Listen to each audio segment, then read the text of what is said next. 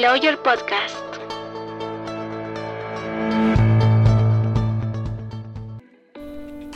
Buen día comunidad jurídica, soy Stephanie Chávez. Gracias por escuchar B-Lawyer Podcast, plataforma de difusión del derecho corporativo y civil patrimonial. B-Lawyer Sessions, módulo societario. El tema de hoy es Sociedad Anónima, modificación del estatuto, aumento y reducción del capital. Y en esta oportunidad tenemos el agrado de presentar a Carlos Martínez. Carlos Martínez es consultor en temas empresariales y de derecho administrativo económico en empresas privadas y públicas. Ha participado en distintos arbitrajes en materia de contratación estatal. Abogado por la Universidad Nacional Federico Villarreal. Actualmente cursa la maestría de Derecho Administrativo Económico de la Universidad del Pacífico. Agradecemos su participación, estimado doctor. El espacio es todo suyo. Buenas noches. En principio, agradecerles a, los chicos de Vilayas la, invitación para poder participar el día de hoy en, el seminario o, los, el taller que están dando sobre derecho societario. En este caso, nos ha tocado el tema de la modificación estatutaria y aumento y reducción del capital social. En específico, son dos de uno, pero que están estrechamente relacionados y es por eso que que se ha decidido unirlos en uno solo. Eh, respecto a este tema, este tema nos lleva a, si bien es un tema más procedimental de cómo es que se tiene que dar, eh, o cuál es el procedimiento que se tiene que seguir para, eh, frente a un acuerdo de modificación, un, acuerdo de aumento de capital social, llegar a que este, este, este acuerdo sea eficaz de cara a terceros, ya sea con la inscripción en registros públicos, sí nos lleva también a conocer determinados conceptos previos del derecho societario. El primero de ellos es, si vamos a hablar de modificación, debemos preguntarnos qué son los estatutos. Y en términos simples, los estatutos de una sociedad no es más que un, texto ordenado de cláusulas que regula la relación entre los distintos órganos societarios y la misma. Por ejemplo, en el, título primero se establece en esencia cuál es el objeto de la sociedad. La sociedad se va a dedicar a actividades de agricultura, a actividades de construcción, a actividades de servicios, también la denominación de la sociedad, la duración de la sociedad, por lo general, de duración a plazo indeterminado, pero no solo eso, sino a regular la relación que tiene la sociedad con los distintos órganos societarios. En principio, con la Junta General de Accionistas, que es el máximo órgano de la sociedad. Se establece, por ejemplo, las facultades que tiene la sociedad, cómo se reúne la sociedad. También se establece cuáles eh, o quiénes componen el órgano de administración. Puede ser un directorio y una gerencia general o una gerencia en términos datos o simplemente, para el caso de las sociedades anónimas, que solo se cuente con una gerencia y no se cuente con un directorio, porque así lo establece también la Ley General de Sociedades, que establece esta posibilidad para, para el caso específico de estas, de estas sociedades. Partiendo de esto, de entender que un estatuto no es más que las cláusulas que regulan la vida de la sociedad, que tiene la sociedad con los distintos órganos societarios que la fácil comprender qué es una modificación estatutaria, porque en términos de una modificación estatutaria no va a ser más que todo cambio introducido a este texto original. O sea, este texto que, que se gesta en la constitución de la sociedad, cuando se, que se incluye dentro del pacto social que va a dar vida a, que va a dar vida a la empresa, a la persona jurídica como tal, entonces la modificación sería todo cambio que se introduce a este texto original, que es adoptado, que es acordado por la Junta General de Accionistas. ¿Por qué? Porque es el máximo órgano de la sociedad. ¿Y por qué la Junta General de Accionistas es el máximo órgano de la sociedad? Seguramente ya, ya lo han visto en sesiones anteriores. Esto es así porque la Junta General de Accionistas no es más que la reunión de quién? De los accionistas los accionistas son los inversores, quienes invierten su capital y asumen el riesgo de hacer actividades empresariales. Y es por eso que nuestro ordenamiento jurídico considerado oportuno dotarles de la máxima de unión de estos accionistas sea considerada como el máximo órgano de decisión dentro de una empresa. Con esto, lo siguiente que nos debemos preguntar es si todas las cláusulas del estatuto pueden ser modificadas.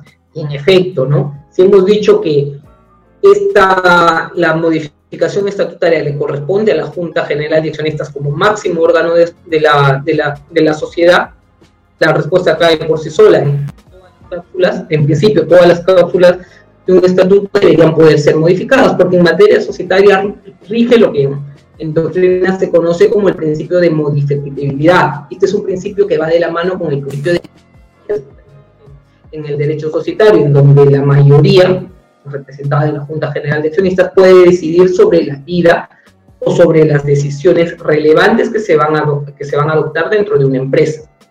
Acá como nota, o sea, existen cambios que necesitan, o sea, todo cambio en principio puede ser modificado por la Junta General de Accionistas, pero existen situaciones en donde no va a ser posible que se dé esta modificación. Por ejemplo, en el, en el caso de las accionistas fundadores, teoría de, de estatutos, por no decir todos, siempre establecen dentro de, sus, dentro, del, dentro de los estatutos la lista de socios fundadores, Esto que está en un principio, esto que está al, inicio de los estatutos, posteriormente no va a ser modificado porque es imposible o jurídicamente imposible revertir eso, ¿no? la condición de fundador como tal, porque eso se da en el, en el acto de gestación de la, de la, sociedad, de la sociedad misma.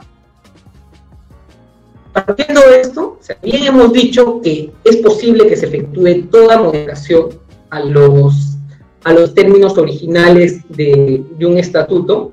Ojo, para, para aprobar un estatuto, esto uno pasa por la elaboración de todos los accionistas o de todos los socios que se reunieron para formar la empresa, pero pasa también por un procedimiento que en principio va hacia un notario quien levanta la escritura pública y luego pasa a registros públicos que hace un filtro respecto de la legalidad del contenido de este estatuto. De, este estatuto. Por eso es que la siguiente pregunta se resulta relevante.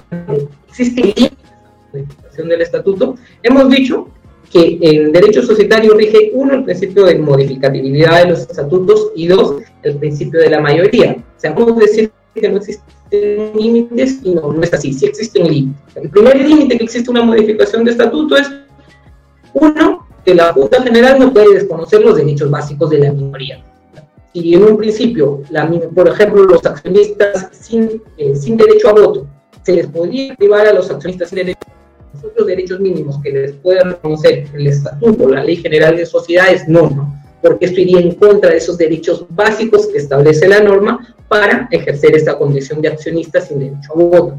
Segundo, tampoco no se puede, vía una modificación estatutaria, no se pueden anular derechos reconocidos a favor de terceros. Por ejemplo, cuando existe una reducción de capital, y esto lo vamos a ver más adelante, todo acreedor de la sociedad tiene, un, tiene el derecho a oponerse a este acuerdo. ¿Y esto es por qué? Porque la, empresa responde con su patrimonio social, y eso lo, lo vamos a entrar a, con mayor detalle más adelante, el capital social da cierta seguridad a los acreedores de la, de la sociedad. O sea, les da la seguridad de que al menos, al menos formalmente, la empresa tiene cierto respaldo financiero, ciertos activos que frente a cualquier acreencia van a poder revertir o van a poder...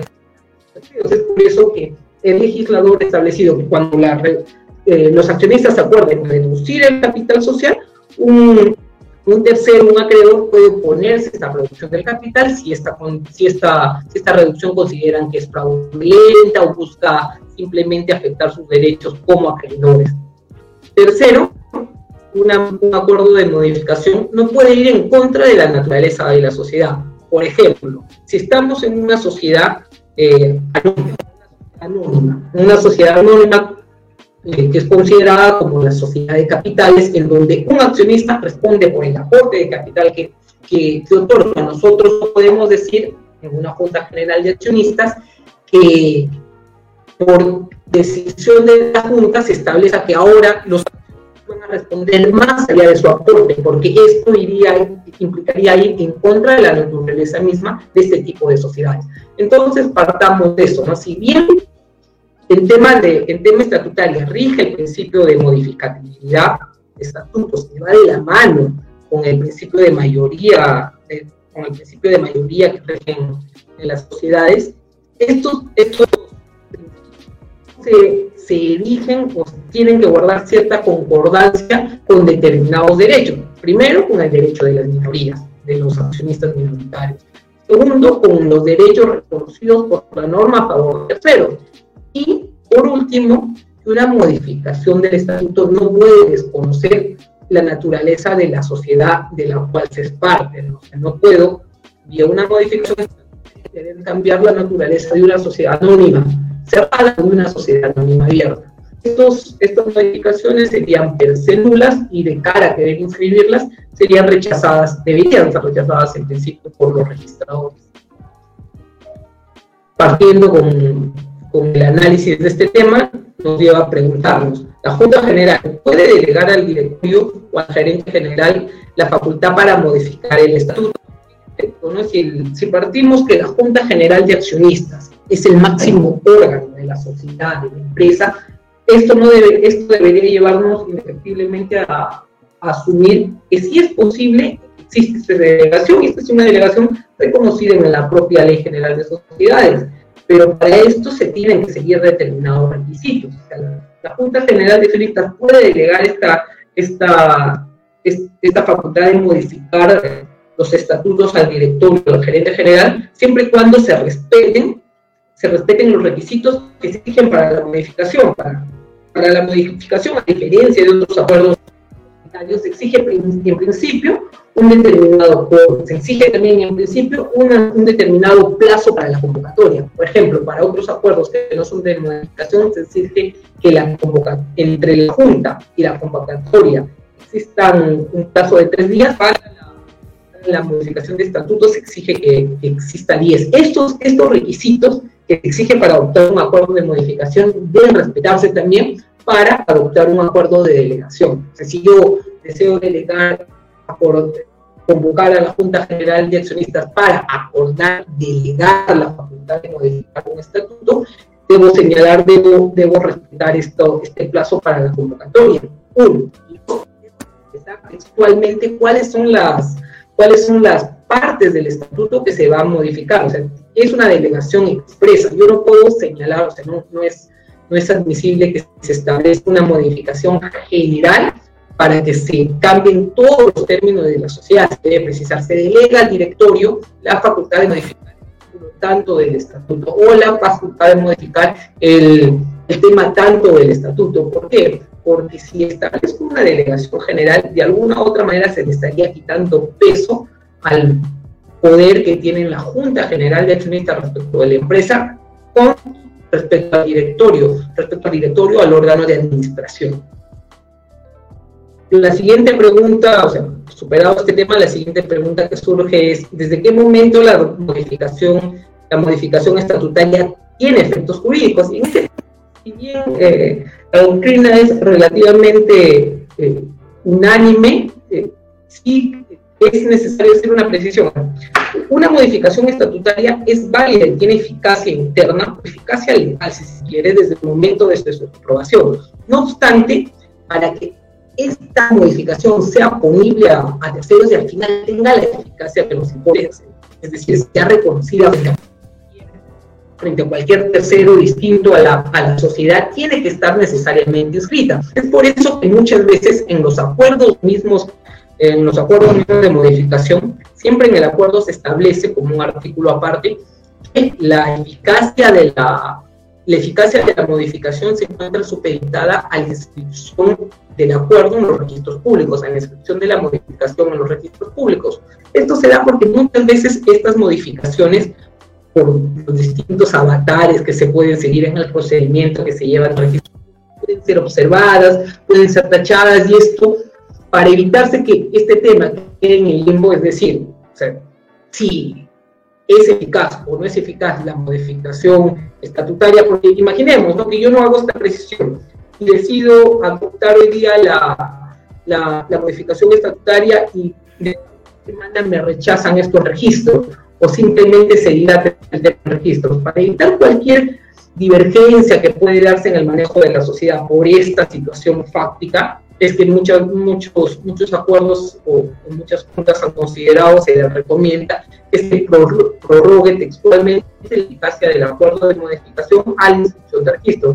Pero en términos esencialmente jurídicos, y es lo que señala la doctrina, un acuerdo de modificación que es válido y tiene eficacia, yo prefiero denominarla eficacia interna desde el momento en que aprueba y va a ser oponible frente al tercero externa en términos sumamente didácticos, porque al final el derecho empresarial, si bien tiene ciertos conceptos jurídicos, debemos tratar de aterrizarlo de la forma más didáctica posible, va a tener eficacia externa desde el momento en que se inscribe el acuerdo de modificación en los registros públicos. ¿Cuál es el procedimiento para, para efectuar esta modificación? El procedimiento es relativamente sencillo. Primero, efectuar la convocatoria. Una vez que yo convoco, que por, lo general eh, se establecen 10 días entre la instalación de la Junta y la convocatoria, la convocatoria tiene que hacerse en, un diario, principalmente aquí en Lima, en el diario El Pleno, procedo con la instalación de la General de Accionistas y la adopción del acuerdo. Una vez que yo eh, que se instala que se instala la junta y el acuerdo, publico el acuerdo para aquellos casos en donde se establezca la, la facultad del derecho de separación o oponibilidad y finalmente oponibilidad de terceros y, final, y para luego si generan estos, este, este, tipo de modificaciones que lo vamos a ver más adelante, la facultad de separarse o, que un acreedor se pueda oponer al acuerdo como tal, va a haber para este derecho. Y una vez que se cumpla con este paso para el ejercicio, por ejemplo, para el ejercicio del derecho de separación, desde dos meses ya se procede con la inscripción del acuerdo como tal. Esto que hemos expuesto o que, o que hemos discretado en el, en el cuadro anterior, lo vamos a desarrollar un poco más detallado en los siguientes, en las siguientes PPTs. Respecto a la convocatoria, creo que tiene que contener esta convocatoria, cuál es el contenido de la, la convocatoria como tal. En principio, debe indicar el lugar, el día y la hora de celebración de la Junta. Esto sí tiene que estar textualmente precisado, porque si no se cumple con esta formalidad, el acuerdo, o sea, imaginemos que al final se adopte un acuerdo, pero eh, de observarse de que está adecuadamente realizada, puede luego impugnarse este acuerdo a algún, algún socio, algún socio accionista que esté en contra de, del acuerdo que adopte la Junta General. Es por eso que se debe precisar estos detalles. Respecto del plazo de la convocatoria, la convocatoria deberá ser publicada para el tema de modificación estatutaria con un plazo no menor de 10 días a la fecha fijada de la celebración. Acá lo hemos señalado, ¿no? Si la, si la instalación va a darse en un día X, la convocatoria debe ser de ese día X menos 10 días hábiles antes. Respecto a quién realiza la, a quién realiza la convocatoria, esto lo tiene que realizar la administración principalmente el directorio, presidente del directorio, en aquellas sociedades que no tienen directorio, el gerente general, cuando lo ordena la ley, por ejemplo, recién, recientemente muchas empresas han estado preocupadas por este tema del COVID, porque en la norma se establece una, una junta general obligatoria anual dentro de los tres meses siguientes de acabado el ejercicio, que empezaría en, en marzo de esos tres meses, en marzo, perdón. Ahí la, norma establece que tiene que efectuarse una convocatoria, en este caso la convocatoria, porque lo ordena así la ley, le efectúa el, el directorio, el presidente del directorio, del directorio o el gerente general, en el caso de, sociedades anónimas cerradas que no tengan directorio, cuando lo establezca el estatuto. Dos, otro, cuando lo acuerde el directorio por considerarlo necesario al interés social. Ha pasado un tema, se necesita que se adopte un acuerdo para una inversión o para préstamo o para X, eh, para la venta de un inmueble porque se necesita activos, se necesita un flujo de dinero y este, justo este acuerdo, este activo supera el 50% del valor del, del, capital social, del patrimonio social, en ese caso, como resulta necesario contar con ese activo, pero este acuerdo solo puede ser realizado por la Junta General de Accionistas, el director lo puede aportar, convocar a Junta. Tercero, y por último, cuando lo solicite, cuando menos el 20% de las acciones con derecho a voto. Cuando no es necesario que exista convocatoria, cuando se adopta una junta universal. ¿Qué es una junta universal? Es simple. Una junta, por eso debemos entender que es una junta general. Una junta general no es más que la reunión de todos los accionistas. La, no es más que la reunión de los accionistas. Esta reunión puede darse con una convocatoria o sin convocatoria. ¿Cuándo es admisible que se dé sin convocatoria? Cuando todos los accionistas están reunidos. Digamos que una empresa son 100 accionistas, los 100 están reunidos y los 100 deciden prescindir de la formalidad de la convocatoria. En este caso, recién se genera una junta universal. Una junta universal es una junta general de accionistas más, solo que en este caso el único elemento diferenciador es que se encuentran reunidos todos los accionistas quienes han manifestado prescindir de, la formalidad de la convocatoria. Una vez que se ha procedido a convocar dentro, respetando el contenido mínimo que exige la norma, respetando el plazo mínimo que exige la norma también para una modificación estatutaria, ya se procede a instalar y la adopción del acuerdo, instalar la Junta y adoptar el acuerdo. Y respecto a la instalación de la Junta y quórum, se establece también en la norma determinados requisitos. El primero, que se exige para una modificación estatutaria, es que se cuente con un quórum calificado. Esto que implica que por lo menos las dos terceras partes de las acciones suscritas con derecho a voto tienen que estar presentes ese día, tienen que asistir a la Junta. Por ejemplo, si, si, tenemos una, una sociedad con 100 acciones, con 100 acciones, deberían asistir por lo menos tantos accionistas que tengan 67 acciones. El, dos, las dos terceras partes implica el 67, 67% eh, de las acciones. Esto no implica que, que acudan 67 personas, porque ojo, ¿ah? a diferencia de otro tipo de, otro tipo de personas jurídicas, en el caso de las sociedades, las sociedades te otorgan una acción, te otorga el derecho a un voto. Por tanto, lo que se exige de las partes de asistencia no son de accionistas, sino de las acciones como tal, porque puede darse el caso que un solo accionista tenga ese 67% y basta con la asistencia de ese accionista más los otros acciones, más los otros accionistas para que se pueda instalar la, la Junta General de Accionistas.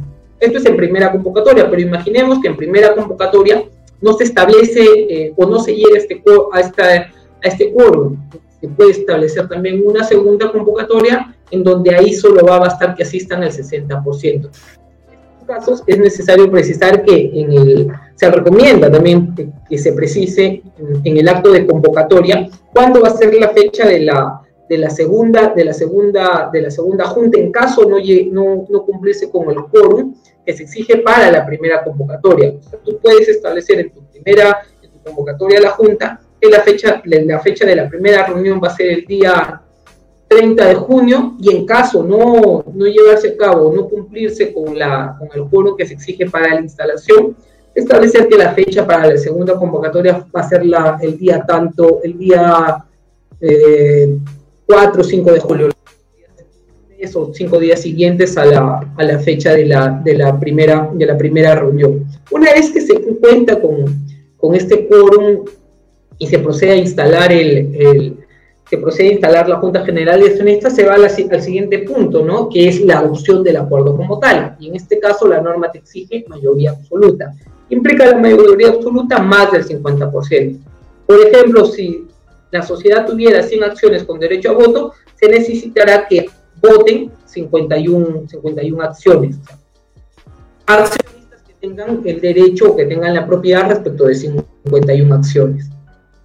Respecto al siguiente punto es la publicación del acuerdo. Cuando la modificación da lugar al derecho de separación de los socios, porque no todas las modificaciones dan lugar al derecho de separación, el acuerdo deberá ser publicado por una sola vez en el diario oficial del peruano, para el caso de Lima, los diarios de mayor circulación para el caso eh, de provincias, dentro de los 10 días siguientes a su aprobación si, por ejemplo, hoy día, el día de hoy se aprueba el acuerdo de modificación, estos tienen que ser aprobados como máximo dentro de los 10 días hábiles siguientes a la fecha del día de hoy.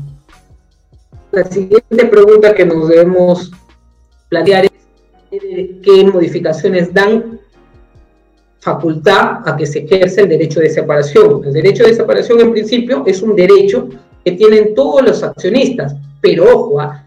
no es que cualquier accionista puede decir, yo me separo porque han decidido cambiar el objeto social. No. Para esto se necesita también que se cumplan con determinados requisitos. ¿Cuáles son estos requisitos? En principio, si yo soy accionista y sigo en una Junta General de Accionistas que ha sido debidamente convocada, se va a tratar una modificación del estatuto y se acordó finalmente modificar el estatuto, el objeto social, por ejemplo, y yo no planteé mi oposición a este acuerdo, yo ya no puedo, yo ya no puedo eh, facultar o ejercer mi derecho de, separación. Para poder ejercerlo, eh, debo dejar constancia textual en, en, el acta de que me opuesto al acuerdo. Pero puede darse el caso que yo no asistí a la Junta General. En este caso yo puedo dejar constancia de mi, del ejercicio de mi derecho de, de separación mediante la remisión de una carta notarial dentro de los 10 días hábiles de publicado el acuerdo. Es por eso que en, la, en, las láminas anteriores se, dice, se, se, mencionó que para determinados acuerdos sí se necesita el acuerdo antes de presentarlo a registros para su inscripción se, se, ha publicado para que no se puedan afectar los derechos de los accionistas que al final puedan considerar dentro de su ámbito de facultades que este, esta modificación del estatuto les afecta a sus derechos. ¿no? Finalmente, eh, en caso un accionista decida ejercer su derecho de separación, la sociedad tiene un plazo máximo de dos meses contados a partir del ejercicio de, de, que el accionista decidió ejercer su derecho de separación para desembolsar el monto de la, o el valor de las, de las acciones que tiene este accionista. Ahora, finalmente, respecto de qué temas se puede ejercer el derecho de separación, el primero es el cambio del objeto social.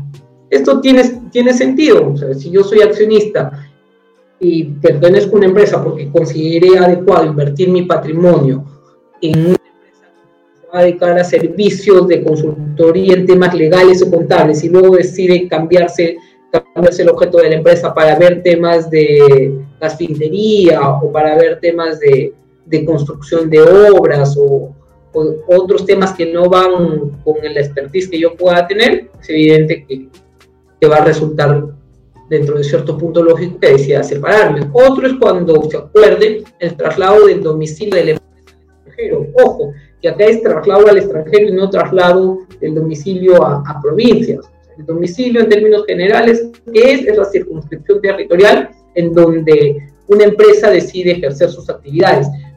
Aquí hay que diferenciar claramente, una cosa es el domicilio y otra cosa es la, el inmueble en donde la empresa como tal realiza sus actividades, porque el domicilio o sea, no es el Girón, Girón, Talara, número 127, sino el domicilio social como tal es toda la circunscripción territorial. Por ejemplo, mi domicilio es Lima. Yo puedo decidir, por la dinámica propia de la empresa, hoy día tener el inmueble en donde desarrollo mis actividades, digamos, en Miraflores y luego trasladarlo a Villa El Salvador o luego a Comas. Eso va a implicar un cambio del, domicilio social, no, porque mi domicilio sigue siendo Lima. Sí va a implicar un cambio del domicilio, por ejemplo, si decido ahora todas las actividades ya no en Lima, sino en Guam, decido cambiar mi domicilio social. En este caso iba a implicar un cambio, pero este cambio de domicilio solo va a otorgar el derecho de separación cuando el domicilio se cambie de Perú, Lima, Perú, a otro país del extranjero, Colombia, Chile, por citar algunos ejemplos.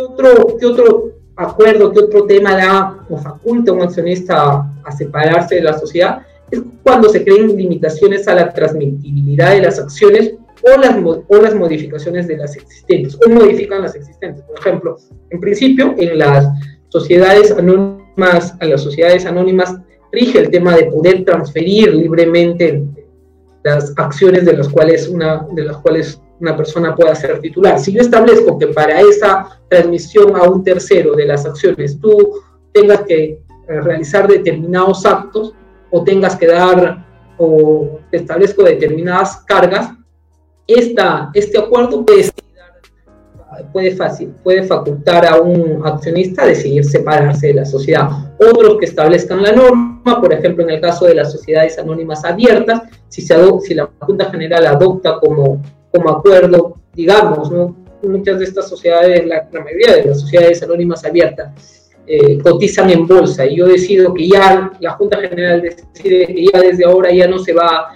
a, cotizar en bolsa esta sociedad anónima, puede facultar a un accionista decidir separarse de la, sociedad y otros que establezcan el, y otros que se establezcan el estatuto. Finalmente, el último punto en este caso, eh, respecto de, del tema de la modificación estatutaria viene, viene dado por el tema de la inscripción, ¿no? Y antes de, antes, y esto hay, lo menciono porque existe un antes y después a causa de, a causa de la pandemia originada por el COVID. Antes que se, que se diera esta, esta pandemia, la inscripción era simple, ¿no? Yo presentaba un formato de solicitud, la copia del testimonio por testimonio que me emite un notario respecto del acta de modificación, la copia del DNI de quien presenta y el pago de los derechos registrales, o sea, el pago para presentar el título y el pago para que este título sea revisado. Sin, sin embargo, ahora, producto de, de, la pandemia por lo cual todos atravesamos, eh, se han dado determinadas modificaciones. En principio, para el tema de las notarías, porque en este procedimiento siempre van de la mano, no, bueno, tal como está regulado en nuestro ordenamiento, las notarías, por un lado, que dan fe, eh, que son el primer filtro de la legalidad respecto de los actos que se pretenden inscribir, y por el otro lado, la SUNAR, que es la entidad pública que se encarga de dar publicidad a todos estos a, estos acuerdos o actos que resultan relevantes para, para terceros, existen, existen determinados cambios y, y, en este nuevo contexto existe una relación de coordinación entre las notarías con la SUNAR. Para el caso de las notarías, mediante la resolución ministerial 135-2020, que es, ha sido emitido hace un par de semanas, una semana si no me equivoco, se, aprobó, se aprobado un protocolo sanitario para la operación del de la atención al servicio público por parte de las notarías. En principio se establecen cuestiones de sentido común, ¿no? que solo una persona asista al notario, se establecen ciertas limitaciones para cómo se tiene que asistir, cómo se tienen que presentar los documentos. Y el, el siguiente punto, que es el, uno de los más relevantes, porque antes yo podía ir a una notaría y notaría podía expedirme el testimonio y yo luego podía ir a presentar este testimonio a la, a la SUNAR, ahora lo que se establece es que este, este trámite este trámite lo va a hacer directo la notaría a través de un sistema, que es el sistema de intermediación digital. En este caso, ellos van a presentar estos títulos en este sistema y estos títulos van a ser evaluados por la SUNAR sin necesidad ya de llenar formularios ni de acudir físicamente a la SUNAR. Todo va a ser digital en, en tanto dure, en tanto dure la, la pandemia por la cual estamos atravesando. Planteado esta, esta primera parte de, de, la exposición, pasamos al siguiente, al siguiente punto, y este punto es el referido al aumento de capital. Bueno, empezar con este tema de acuerdo a la dinámica que, que, que han planteado los chicos de Vilayer.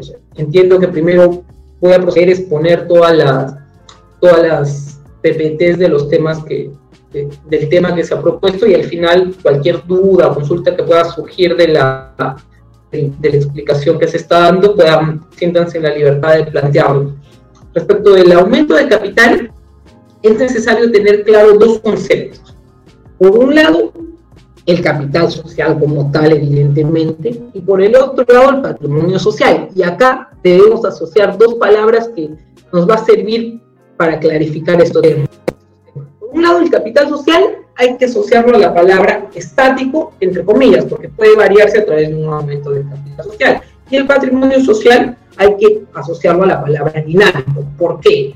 Porque el, ¿Por qué el capital social es estático? Porque representa el valor económico de los bienes entregados y comprometidos por los otros en su aporte de capital. Para yo ser titular de una acción, tengo que entregar un aporte. Eso es lo que representa el capital social. Por eso es dinámico, no se mantiene dinámico en tanto así aparece en el estatuto. En cambio, el patrimonio social no es dinámico. No es dinámico. El patrimonio social es dinámico y no es estático, a diferencia del capital social. ¿Por qué? Porque el patrimonio social varía, varía y cambia de, de, de ejercicio en ejercicio. ¿Por qué? Porque el patrimonio social no es más que el conjunto de activos y pasivos que tiene una sociedad y por tanto este importe puede variar durante la vida de la sociedad. Puede ser, eh, puede, pueden existir ejercicios en donde se arroje un patrimonio social positivo, con utilidades, con beneficios, y hay momentos en donde se arroje un patrimonio social no necesari que no necesariamente va a ser favorable. En esos casos también la, la norma societaria establecido determinados mecanismos para que se pueda de alguna u otra manera corregir estas situaciones, los cuales trataremos más adelante. Pero antes de abordar esto, estos, este tema del aumento y reducción de capital como tal, debe tenerse claro un concepto. O sea, hemos dicho que existe una diferencia entre patrimonio social y capital social. El capital social es lo que se va a modificar. ¿Por qué? Porque, ¿Por qué se va a modificar el capital social? Porque en principio el capital social tiene cierta naturaleza ser estático tiene cierta naturaleza, tiene cierta predisposición a mantenerse en el tiempo, en tanto así aparece en el estatuto. En cambio, el patrimonio social no es, no es estático, es dinámico, varía, varía de cada ejercicio, varía en lo que transcurre el tiempo. Ahora, si partimos de eso, debemos tener claro otro tema, que la sociedad como tal es un mecanismo de transferencia de riesgos. ¿Qué implica esto? Esto lo explica adecuadamente el profesor en su libro El análisis económico del derecho. Partamos de una idea clara, cuando uno constituye una sociedad, cuando uno es accionista de una sociedad, el principal derecho que tiene un accionista es el derecho a la responsabilidad limitada. Es decir, yo soy responsable por única y exclusivamente por el aporte que yo entrego a la sociedad. Es decir, si yo eh, soy accionista de 10 acciones que valen 100 soles cada una, yo voy a ser responsable de mi acción, el 10%. Es lo único por lo cual yo voy a responder, que es el dinero que yo he dado en aporte, el dinero, el dinero o, los bienes que yo he dado como aporte. Eso es el Pero el hecho de que se dé un derecho de responsabilidad limitada, ¿qué es lo que hace? No hace que desaparezcan los riesgos de fracasar frente a un emprendimiento. Ojo, todo emprendimiento puede dar, puede resultar beneficioso para los emprendedores, en este caso los accionistas, pero también puede resultar en un fracaso, puede resultar que las, las expectativas que uno tenga sobre un negocio no sean las que finalmente, las que finalmente se concreten. Por eso, porque existen riesgos en las dinámicas propias del mercado, es que se establece un derecho de responsabilidad limitada, pero este derecho no elimina, no elimina el riesgo, el riesgo como tal, sino que lo desplaza lo desplaza de los accionistas a los acreedores de, los, de la sociedad. Es por eso, por esta, por, esta, por esta razón que, por ejemplo, tiene sentido el derecho concursal, en donde frente a la constatación que la empresa ha sido manejada digamos, inadecuadamente por los accionistas, que se han visto a tal situación de llevarse a una crisis concursal, es que se desplaza la facultad decisoria de la Junta General de Accionistas a la Junta de Acreedores. ¿Por qué? Porque nuevamente la sociedad como tal, como instituto, como mecanismo jurídico, no elimina los riesgos propios de iniciar una actividad empresarial, sino que los desplaza de los accionistas, que van a responder únicamente por el aporte que dan, a los acreedores de la sociedad. Esto porque es importante también en el derecho societario y en el tema del aumento de capital, porque muchas veces como el patrimonio social es dinámico, eso lo pueden ver en, la, en, el PPT que, se, que, que, aparece en pantalla, muchas veces el, el, capital social puede ir siempre, digamos, en mil, que el capital social es mil soles. Mil soles y eso se mantiene estático. Pero el patrimonio social puede aumentar, ¿no? Formalmente, estáticamente, la sociedad tiene un capital social de mil soles, pero en la realidad por el dinamismo propio de, de, los negocios, es el patrimonio de la sociedad. De nuestros pasivos pueden al final dar como resultado que la sociedad no tenga mil de patrimonio social, sino tenga cinco mil, tres mil, cuatro mil, pero puede darse el caso también que el patrimonio de la sociedad sea, sea inferior, no sea mil, como sale, como aparece en el estatuto, como aparece en el capital social, sino que el patrimonio sea en la realidad 800 sea 600, sea 400. Es por eso, es por eso, por esta relación que tienen estas figuras del capital, el patrimonio social, y por esa naturaleza que tiene la sociedad como un mecanismo para, para trasladar riesgos, para trasladar los riesgos propios al, al mercado o propios a la actividad empresarial, que, la, que como veremos más adelante, la Ley General de Sociedades determinadas, determinados, determinadas medidas. Por ejemplo, cuando el patrimonio social cae en más del 50% del capital social, existe una diferencia de ese, de ese porcentaje, se establece que se tiene que efectuar una reducción de capital, del capital social obligatoria. Y es por eso que es relevante tener claro estos conceptos. Primero, diferenciar capital de patrimonio social, que en el inicio de la vida de la empresa solo tienen el mismo, tienen el mismo valor. al inicio, el, patrimonio, el capital social o el patrimonio social va a ser lo que refleja el capital social, va a ser el aporte que dan, que dan los accionistas. Pero al final el patrimonio social se va a disfrutar, no va a variar, va a variar. Y es por eso, en nuestro ordenamiento, como puede variar este patrimonio social y este patrimonio social no necesariamente aparece o es, o es público respecto de los acreedores, el, legislador ha establecido medidas que cuando este patrimonio baje, establezcan medidas como la reducción obligatoria o automática del, capital social, porque si bien son diferentes, van de la mano. Expuesto estas, estas precisiones, ya nos caer de lleno al tema del aumento del capital social como tal. Hacer este un tema de, importancia para la sociedad. La norma establece que el aumento de capital lo establezca la, Junta General de Accionistas, quien puede delegar también al directorio respetando las formalidades que se exigen para un, para un aumento de capital. ¿Cómo pueden darse el aumento de capital? ¿Cuáles son las modalidades que se tiene para un aumento de capital? En principio, nuevos aportes. La, la sociedad o la Junta General de Accionistas ha decidido aumentar la, aumentar la, aumentar, necesita, necesita ingresos, se ha decidido que se, o necesita, necesita ingresos o necesita un, un capital de, digamos, 10 mil soles. Entonces, se adopta como, como acuerdo de la Junta General esos 10 mil soles entren a través de nuevos aportes por, la, por parte de los accionistas, que puede ser, estos nuevos aportes pueden ser dándole mayor valor nominal a las acciones que ya se tienen o creando nuevas acciones. Respecto al, segundo al, a la segunda modalidad de aumento de capital tenemos la capitalización de créditos contra la sociedad, incluyendo la conversión de obligaciones en acciones y la tercera es la capitalización de utilidades, reservas, primas de capital y excedentes de revaluación. Respecto a los nuevos aportes, acá hay que hacer una diferencia, ¿no? Y hay que diferenciar qué cosa. Uno, que los aportes que se dan para, la, para un aumento de capital son distintos a los que se pueden dar para la constitución de un capital, porque para la constitución de, una sociedad. ¿Por qué? Porque mientras para la constitución de una sociedad solo te exigen que estén, eh, esté el 25, si no me equivoco, el 25% de las acciones suscritas, que solo se paga el 25%, para el caso de nuevos aportes sí, se necesita que se pague el 100%. O por ejemplo, si una, si una acción vale, digamos, 100 soles, para, para la constitución de una empresa, yo solo necesito pagar para ser accionista 25 soles, el 25% del valor de esa, de esa, de esa acción. Luego voy a tener que pagar y si no pago me van a iniciar también un proceso, la, sociedad puede iniciar un proceso de cobro o puede quitarme la condición de accionista. Pero para el aumento de capital, si esta acción vale 100 soles, yo necesito, yo tengo que pagar los 100 soles.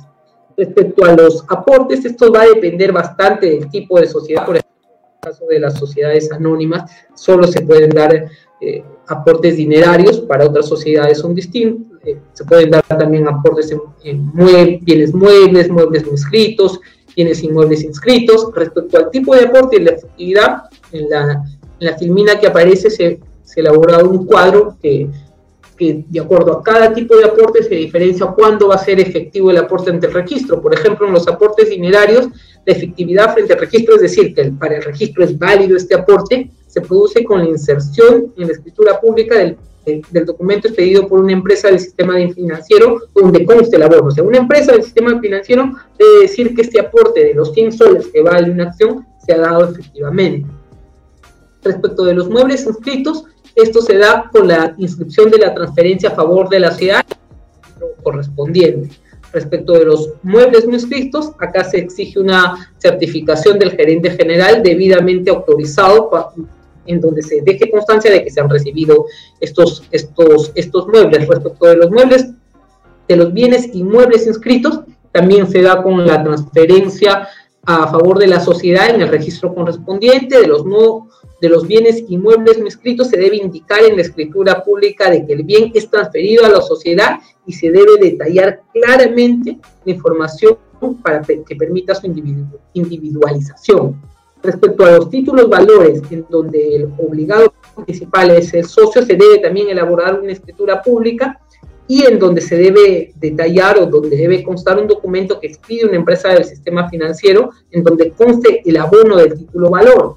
Respecto de los valores en donde los títulos valores en donde el obligado principal es un tercero, acá se tiene que dejar constancia al gerente general o el administrador de la empresa en donde, en donde se manifieste que se ha recibido estos títulos valores. respecto de los servicios, esto, estos últimos no aplican para las sociedades anónimas, sino para las sociedades en comanditas, las otras sociedades, las denominadas sociedades de personas, se debe constar para los aportes de servicios con una declaración del gerente general en donde se manifieste que se ha recibido este servicio. Respecto a los nuevos aportes, eh, acá hay que tener presente que todo acuerdo de aumento de capital por nuevos aportes otorga un derecho de suscripción preferente. Esto no aplica para las sociedades anónimas abiertas, porque por lo general estas sociedades licitan en bolsa y, ahí es cualquiera que tenga acceso a esta, este, tipo, este tipo de dinámicas puede acceder a suscribir estas, estas acciones. Ahí se juegan por las ofertas, públicas, que bueno, es, otro tema, ¿no? Pero respecto a los nuevos aportes, otorga el derecho de suscripción preferente, por ejemplo, en el caso de las sociedades anónimas cerradas, ¿Qué implica este derecho? Este derecho, como su nombre le dice, ¿no? otorga a los accionistas el derecho de preferencia para que puedan suscribir las acciones que se creen producto de un aumento de capital. Este derecho no puede ser ejercido por los accionistas que se encuentren en mora, o sea, de alguna u otra manera la General de Sociedades sanciona a quienes no han pagado las acciones que han suscrito para la constitución de la sociedad. Te dice, si tú no has, capaz de pagar las acciones, las acciones que te comprometiste a pagar para la Constitución, no vas a poder pues ejercer un derecho de preferencia respecto a las acciones que se creen para un aumento de capital. Y el otro dato que es importante respecto de este tema es el derecho de el derecho de suscripción preferente es un derecho transferible al tercero. Yo soy accionista, la sociedad a la que pertenezco decide aumentar su capital social mediante la creación de nuevos aportes, pero yo no cuento con el dinero suficiente para, para adquirir esta, esta acción o simplemente no, no tengo la intención de adquirirla, yo puedo vender este derecho a un tercero para que este tercero adquiera, adquiera estas acciones. Respecto a la capitalización de créditos contra la sociedad y la conversión de obligaciones en acciones, esta es la segunda modalidad de aumento capital. Acá sirve, sirve esta, esta frase, ¿no? Esto, esto se da cuando el deudor se convierte en accionista. Es decir, yo, la sociedad me tiene una deuda a mí, que soy su deudor, y para no pagarme esa deuda, yo ambos acordamos que en lugar de que se me pague esta deuda, yo voy a entrar como accionista porque el aporte que yo doy es la deuda misma que me debe la sociedad.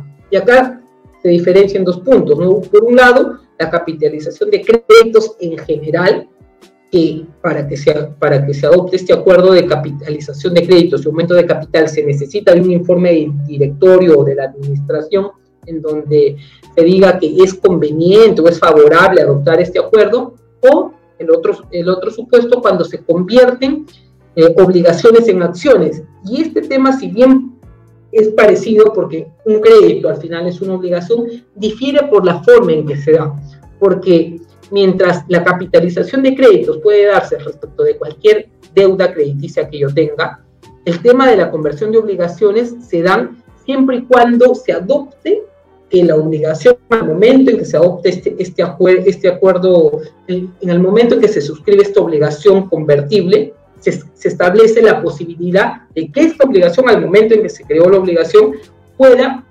posteriormente ser convertida la obligación en acciones. O sea, en, desde el momento en que se creó la obligación, ya existe la posibilidad de que se cree, de que se cree, de que se cree obligación o que se transforme su obligación en una acción. En cambio, en el tema de la capitalización de créditos no, no, no se da eso y es por eso que la norma exige que se establezca o que se emita un informe del directorio en donde se analice la conveniencia de hacer esta capitalización. Por ejemplo, un, dato que resulta importante es este que se, que se señala en la diapositiva, ¿no? que en la sociedad anónima y en la sociedad en comandita por acciones son las, que, las únicas que se establecen que pueden, estar, que pueden emitir obligaciones convertibles en acciones de conformidad con la escritura pública de emisión, lo que les mencioné en la obligación convertible, esta posibilidad de conversión, de transformarse en acción, tiene que estar desde el momento en que se da, en que nace la, obligación como tal, o desde el momento en que se suscribe una escritura pública para tales efectos.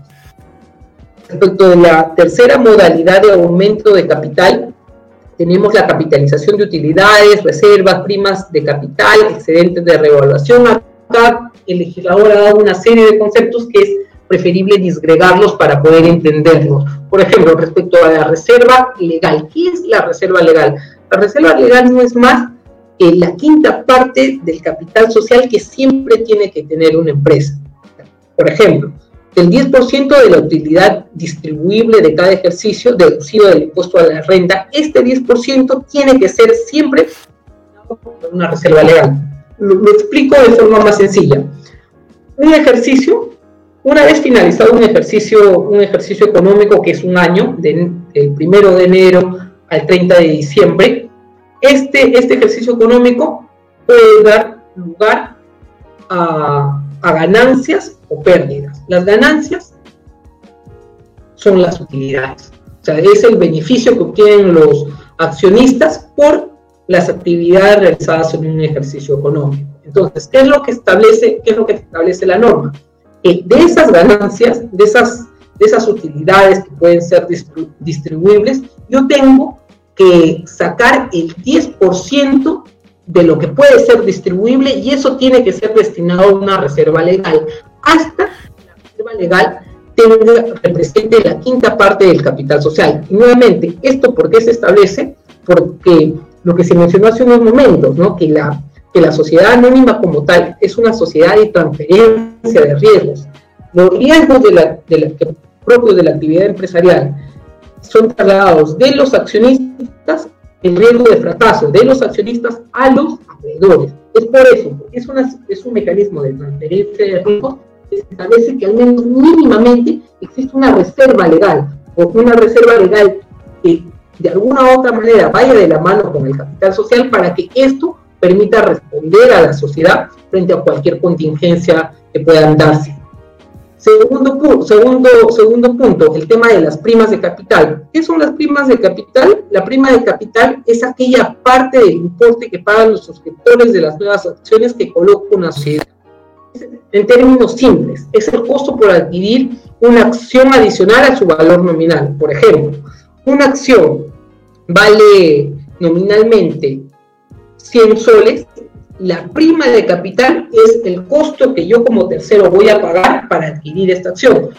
Tú me ofertas una acción de valor nominal a 100, de valor nominal de 100 soles. Para yo adquirir esta acción, yo, te digo, no te voy a pagar 100, te voy a pagar 110 o 120. Esa diferencia, ese, ese valor de más a los 100 soles, que pueden ser los 10 o los 20 soles, son las primas de capital. Estas primas de capital pueden dar lugar a un aumento de capital. El segundo punto, los excedentes de revaluación. ¿Qué son los excedentes de revaluación? Y esto va de la mano en aquellas sociedades en donde sí es permitido los aportes vía, vía bienes muebles o inmuebles. Puede darse el caso que vía una comprobación pericial yo establezco que el valor de este bien mueble o inmueble es mayor al valor nominal que se le, que se le se detalló al momento de la constitución de la sociedad. Por ejemplo, yo aporto un bien, un auto, un auto o una casa, una casa con un valor nominal de, digamos, 10 mil soles, un terreno con un valor nominal de 10 mil soles. Posteriormente, producto de la dinámica que puede tener que puedan tener los inmuebles de la zona en donde está ubicado este, este terreno, el precio sube, ¿no? Y yo con una comprobación pericial demuestro que este inmueble no vale 10 mil soles, sino ahora vale 20 mil soles. Esa diferencia, ese excedente de más, producto de la revaluación, esos 10 mil soles pueden dar lugar a un aumento de capital. Llegados a este punto, el siguiente, o sea, habiendo explicado de qué trata el tema de, o la diferencia que existe entre capital y patrimonio social, capital social es estático, patrimonio social es dinámico, varía en el tiempo, el aumento de capital puede darse a través de distintas modalidades, nuevos aportes, productos reservas legales, de primas, producto del tema de las primas de capitales, producto de la conversión de obligaciones y, los otros, y las otras modalidades que se han planteado. Ahora el siguiente tema es el tema de la reducción de capital. La reducción de capital, al igual que el aumento de capital, es aprobado por quién? Por la Junta General de Accionistas y también puede ser delegada cumpliéndose los requisitos que se establecen en la norma para estos efectos. ¿Cuándo se produce o qué modalidades existe para la reducción de capital? Tenemos cuatro. La primera es la entrega a sus titulares del valor nominal amortizado. Yo ya no deseo, la General de Accionistas adopta que se reduzca, que se reduzca el valor nominal de las, de las acciones que valían 100 y ahora valen 50, entonces yo amortizo esta diferencia del valor, nominal entregando este monto a sus titulares. Segundo, la entrega a sus titulares del importe correspondiente a su participación en el patrimonio neto. En aquellos casos que los accionistas decidan salir de la sociedad por distintas razones, se les entrega este monto. Tercero, la condonación de dividendos pasivos.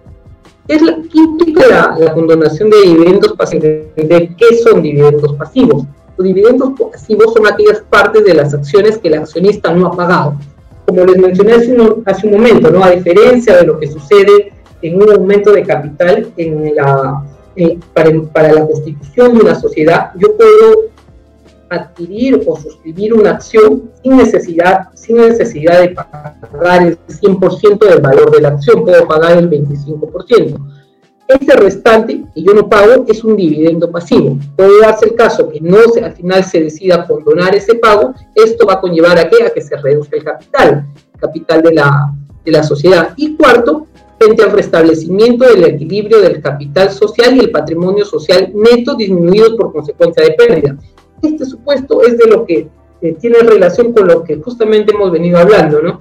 Que la sociedad como tal es un mecanismo de distribución o de traslado de, de los riesgos propios a la, a la actividad empresarial. Y es por eso que es un traslado del riesgo de los accionistas a los acreedores que se establece que en aquellos supuestos en donde exista un, un desequilibrio del capital social, una diferencia del capital social grande respecto del patrimonio de la sociedad, se debe reducir, el, se debe proceder con la reducción del capital como tal. ¿Cómo se ejecuta la reducción? En este caso tenemos dos supuestos. Inmediatamente, cuando esto sea producto de restablecer el, el equilibrio del capital y el patrimonio neto. El, el, caso que en este, en este punto se da es cuando la, la, empresa tenga pérdidas que disminuyan el capital social en más del 50% durante, y que durante más de un ejercicio no se haya podido revertir estas pérdidas. En este caso, la reducción del capital social es inmediata.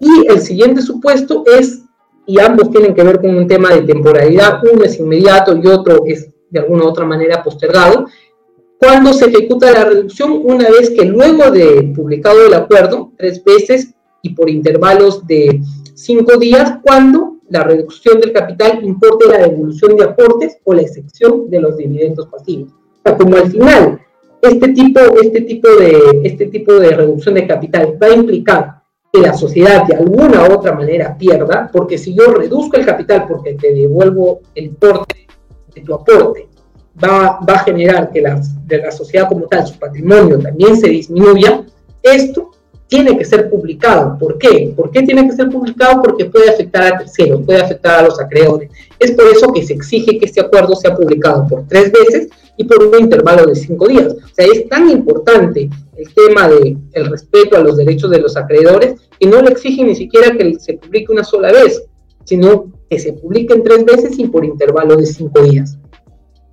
Como les mencioné, ¿no? Esto, esta clase, de, esta clase de, de acuerdos, acuerdos de reducción de capital, producto de la, producto de la, de alguna u otra manera, disminución del, del patrimonio de la sociedad, porque va a implicar devolución de nuevos aportes o la excepción de, de dividendos pasivos, otorga a los acreedores un derecho de separación, el cual puede ser ejercido cuando el acreedor tome, toma conocimiento de la... Se publica, se, se publica el acuerdo de reducción del capital, este, esta publicación se, se, presupone que genera oponibilidad y el acreedor tiene un plazo de 30 días para oponerse a este acuerdo.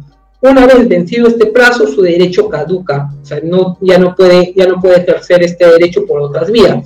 Este, este derecho de oposición se tramita vía un proceso sumarísimo en donde el juez puede suspender la, la, ejecución del acuerdo de reducción de capital hasta que, los, hasta que la sociedad, hasta que la sociedad que se ha pagado o que se tiene las, el patrimonio, los bienes necesarios para garantizar el pago del acreedor. y en estos casos puede procederse al dictado de una medida cautelar. Bueno chicos, eso sería todo respecto de la exposición de los, de los, los temas que hemos tratado. Hemos tratado en principio el tema de la modificación estatutaria. Hemos dicho que este, en, en principio los estatutos establecen aquellas reglas básicas respecto de la estructura de la sociedad y la relación que tiene la sociedad en, en relación con sus distintos órganos societarios, ya sea la Junta General de Comunistas, ya sea el directorio, la gerencia general. Luego hemos establecido que la modificación de estatutos puede dar o otorgar el derecho a los accionistas a separarse de la sociedad cuando se toquen determinados temas, por ejemplo, el tema del cambio, el cambio del objeto social, el cambio del domicilio social al extranjero.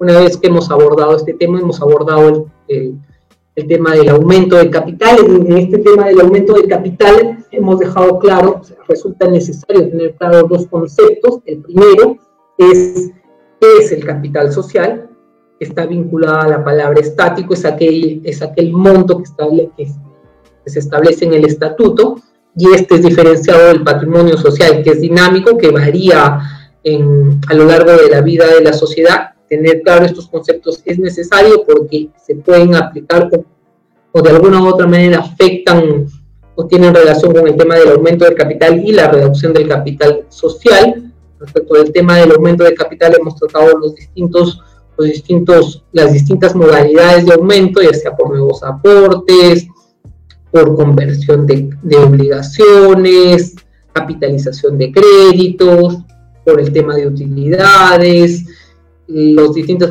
modalidades que hemos abordado. Respecto de la reducción, hemos, hemos planteado las modalidades también en las cuales se pueden reducir el, el capital social. Una de ellas es por el tema del desequilibrio del capital y el patrimonio social. Finalmente hemos tratado el derecho de oposición que se otorga a los acreedores frente a aquellas reducciones que pueden afectar sus derechos al crédito.